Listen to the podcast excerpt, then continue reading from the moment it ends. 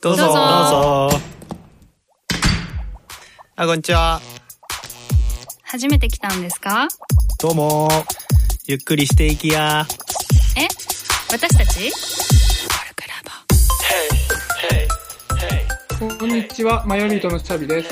こんにちは、社会性の強いオタク、さくらです。こんにちは、作詞のひかちゃんです。こんにちは、アレクサンダーテクニック教師のサラです。このポッドキャストは、コルクラボの活動や活動のテーマであるコミュニティについて、コルクラボのメンバーがゆるくお伝えしていく番組です。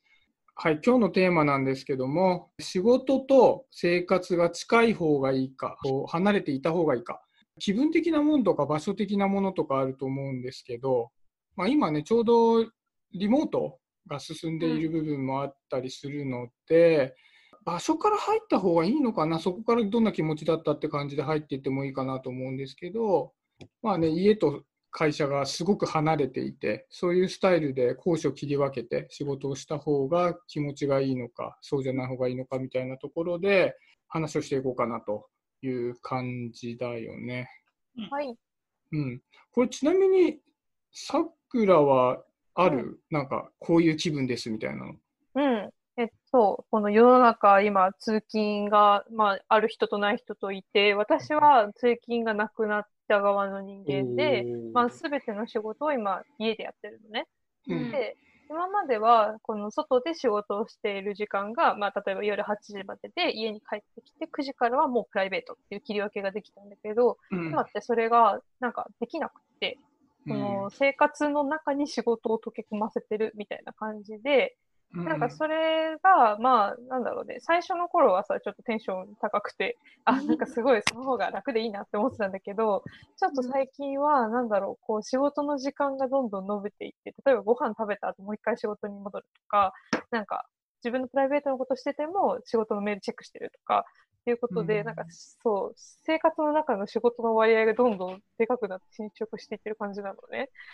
それがちょっと仕事の疲れを家の中に溜めちゃってるっていう感覚があって、それがちょっとね、私は今、あんまり居心地よくないかなって思って。ってことは、前のスタイルに戻したいなって感じがするってこと？うーん、そうだね。なんだろう、こう、必ずしも同じオフィスに毎日通わなくてもいいと思うんだけど、ちょっとメリハリが今つきにくいから、なんか週5出勤じゃなくてもいいけど、例えば週3はオフィスで週2在宅とか、なんかそのぐらいのメリハリを出したいなって思ってる。なるほどね。うんなんか、ちょっと自分の話をさせてもらうと、うんさくらとちょっと状況が違ってるなって今感じたのが、うん、うちも今リモートになってるんだけど、うん、えっと、仕事をしあのできる時間帯っていうのが決まってて、もうあの規律職務規律上、この時間以外は仕事しちゃいけませんみたいなのが、そのまんま持ち込まれてるのね。うん、まあ、それがやりづらさでもあるんだけど、変な話、お客さんとのやり取り、そこでボンって切んなきゃいけないからさ。うん、でも、ただ、例えば9時から、うん、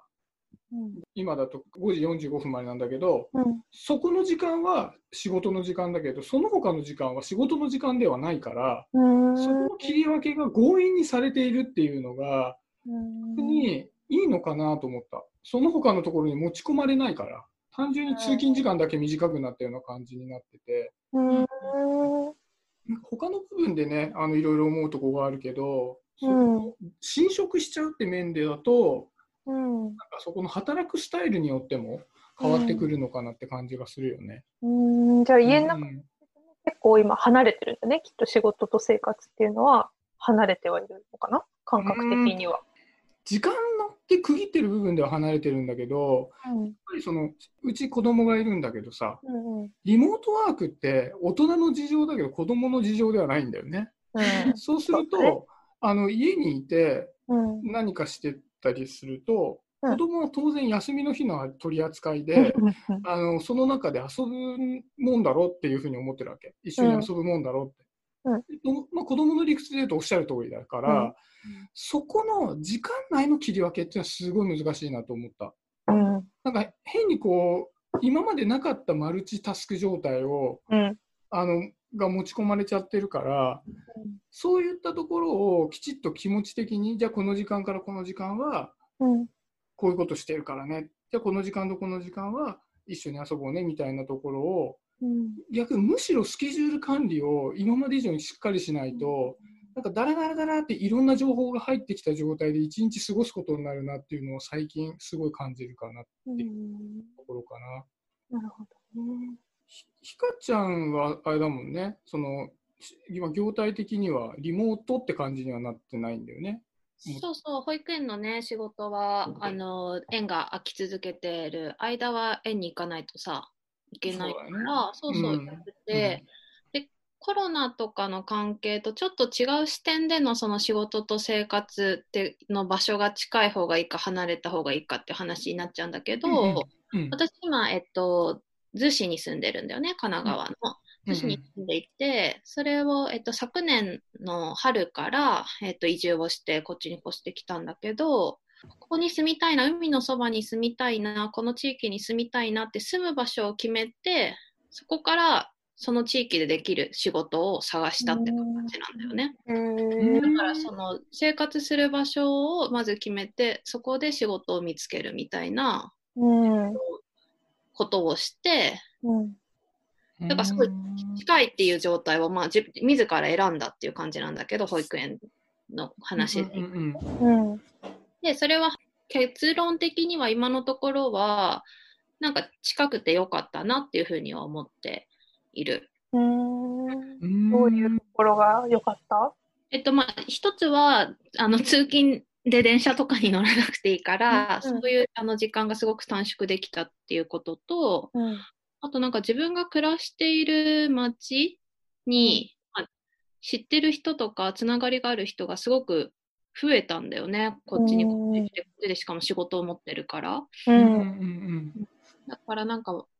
誰かの友達が、えっと、うちの保育園に通ってるこの保護者だったとか、なんかまあそのつつながりみたい人との人とのつながりみたいなのがすごく密になってそこからなんか面白い新しい出会いがあったりとかうんなんか新しいプロジェクトみたいなのが生まれたりとかうんしているのとうん。あとなんかその町自体にもすごく愛着を持つようになったんだよね、うん。都内に住んでた時ってそんなにその土地に対して愛着私はなくなかったんだけれどうん。その場で仕事も持ってるしあの暮らしをしているっていう意識が強くなったから、うん。なんか、うん。自分の暮らす街がすごくす好きになったし、なんかいて居心地がいいなって思うようになったのはなんかそこの仕事と生活を近くしてよかったなと思ってる。なんかさ、さくらとさ、自分の話ってどちらかっていうとさ、仕事と仕事以外の時間は切り分けられてるものですっていうことが前提の上でさ、うん。時間だとかさ、のあの管理をどうするのかとか、うん。どんどんし自分の時間の間中に仕事が侵食しちゃってるっていう切り分け前提でのバランスの話ってなってたんだけどさ、うん。ひかちゃんの場合はどちらかというとさ、仕事と生活の関係性みたいなところでさ、うん。要は生活の中に仕事があるし、仕事の中に生活があるしっていうんで、自分の好きな街っていうのをまず決めて、うん。そこから仕事をこう選び取っていくことによって、自分の好きな街に紐づいた仕事とか、関わりとかさ、そうだね。あのいうのが増えていくから、なんかその、今だだとさ、働き方自体はさ、強制的に変えられてるからさ、うん。働いてる会社自体は変わってないんだけどさ、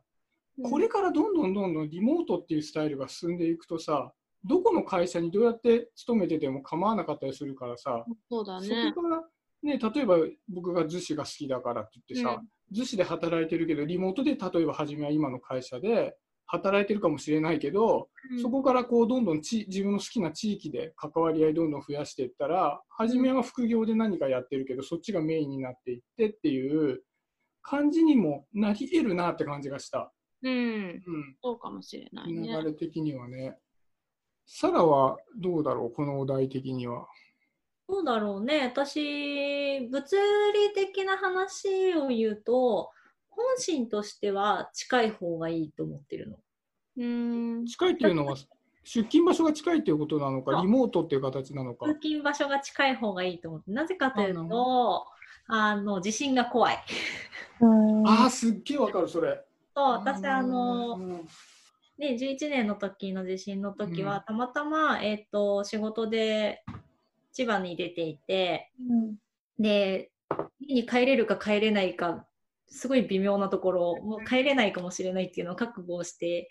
いたので、その日は。うん。あその時の経験があったので、えっ、と、できれば働いてる場所から頑張れば徒歩で帰れるっていうところに住んでいたいみたいな気持ちはその頃からずっとあって。なるほどね。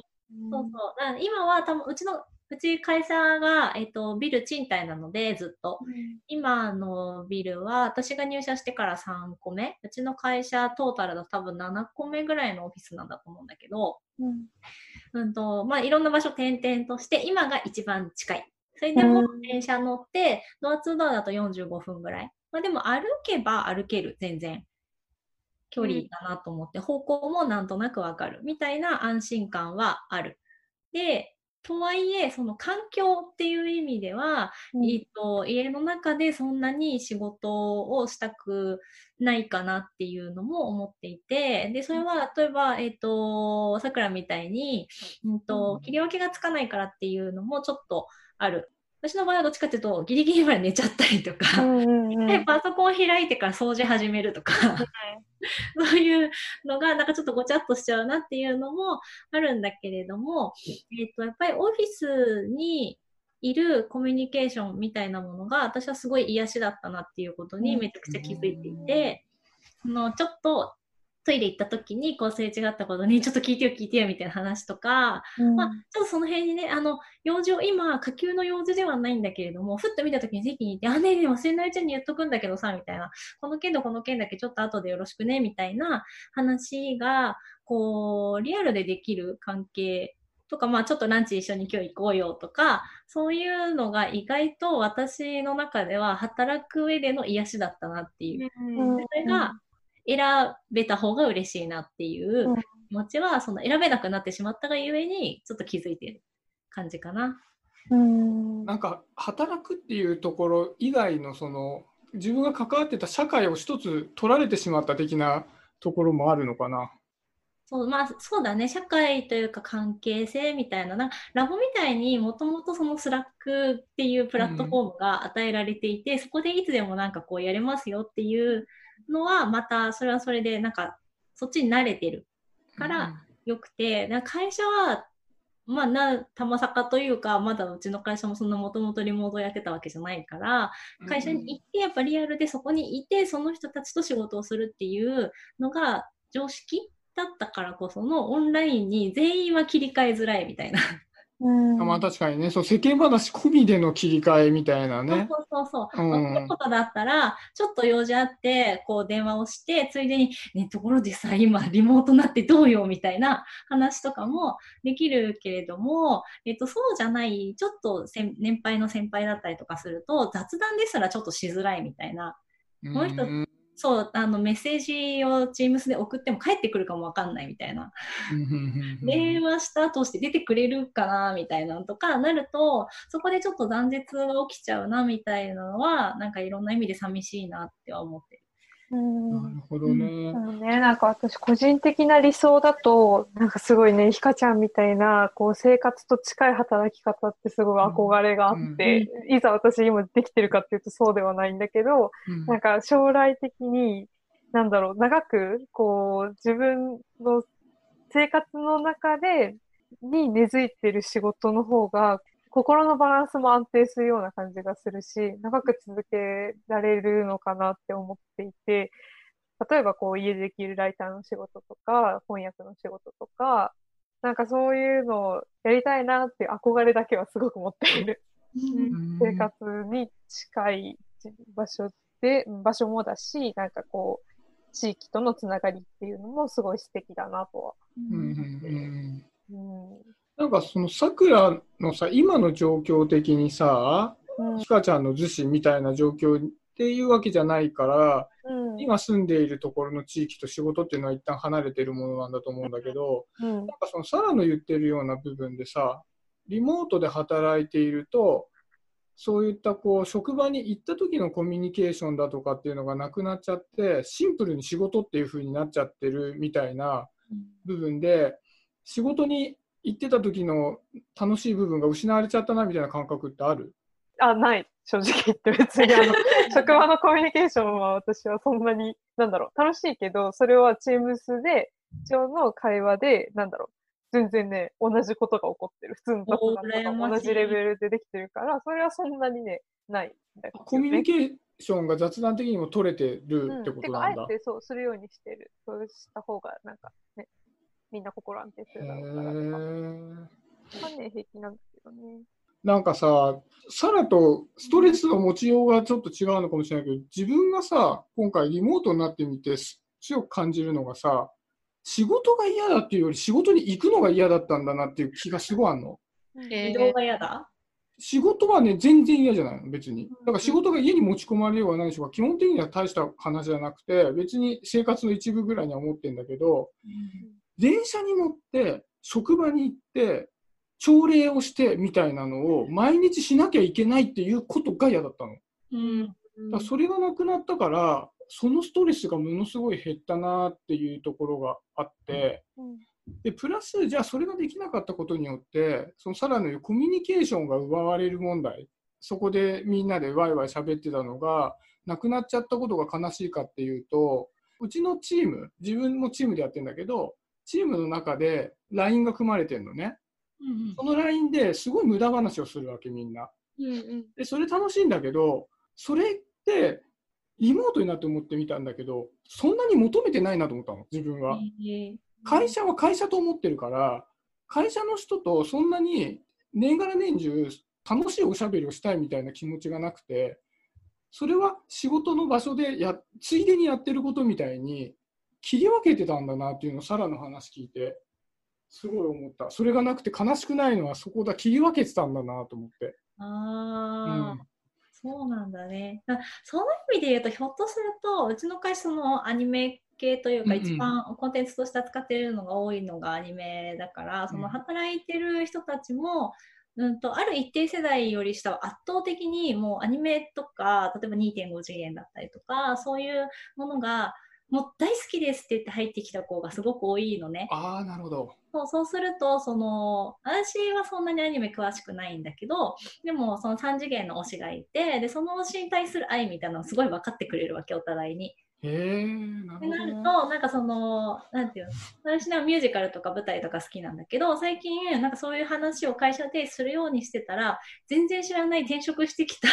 子が、ある日突然、西田さんって言って声かけてきて、え、誰？とか思ってたら、ミュージカルがお好きだって聞きましたみたいな感じで声かけてくれたりとか、なんか、なんかあの人宝塚好きらしいよみたいになって、え、そうなんですか？って言ってこう、転籍してきた人とかに、あ、宝塚お好きだって聞いたんですけどって私も行くと、あ、住みますか？みたいになって、いや、ちょっと最近興味あってとかって話をすると、すごい仲良くなったりとかするんだよね。だから自分のチームじゃない人とか、その、全然仕事上関わりがない、全誰かも知らないみたいな人とも、なんか自分の好きを通して、この会社では繋がれるみたいな感覚が多分、ここ近年特に自分の中で芽生えてきたので、そういう意味でやっぱコミュニケーションが欲しかったのかなっていうのはちょっとシャビの話を聞いてて思った。いやー、そんな気持ちまるでねえもんね。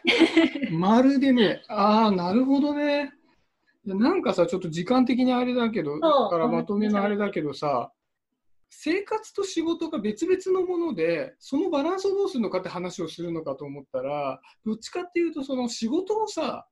どういうポジションに、自分の人生のどういうポジションに置くといいのかみたいなのが人それぞれ違って、ああ、そうね。例えば自分もそうだし、さくらもあのそうなんかもしれないけど、本当はこういうポジションに置きたいのに、今こうなっちゃ、違くなっちゃってるから、ストレスがあったりっていうのがあるなっていう話かなと思ってて、そういう部分あるね。うんだそそうだよねやっぱだから、ひかちゃんの、うん、まず住みたい場所というか、ありたい自分みたいなのを決めてから仕事に向かっていくっていうチョイスはすごい素敵で。うんどうやってそれに至ったのかがすごい気になるんだけど、もうそう20分なんだよね。だから、あれだね、あの、べ別途、あの、ひかちゃんのその人生について一人語りをしてもらう会っていうのを。やってもらおうかということで、はいうんちょっと一旦今回は、じゃあはいこんな形ではい締めようかなと思います。じゃあ、せーのでいい、うんはいよせーの。ココルクララボのボの温度でした。コルクラボの温度はツイッターもやっています。コルクラボの温度で検索してフォローしたり、ご意見ご感想いただけると嬉しいです。また、ハッシュタグ、コルクラボの温度でツイートしてもらえれば探しに行きます。よろしくお願いします。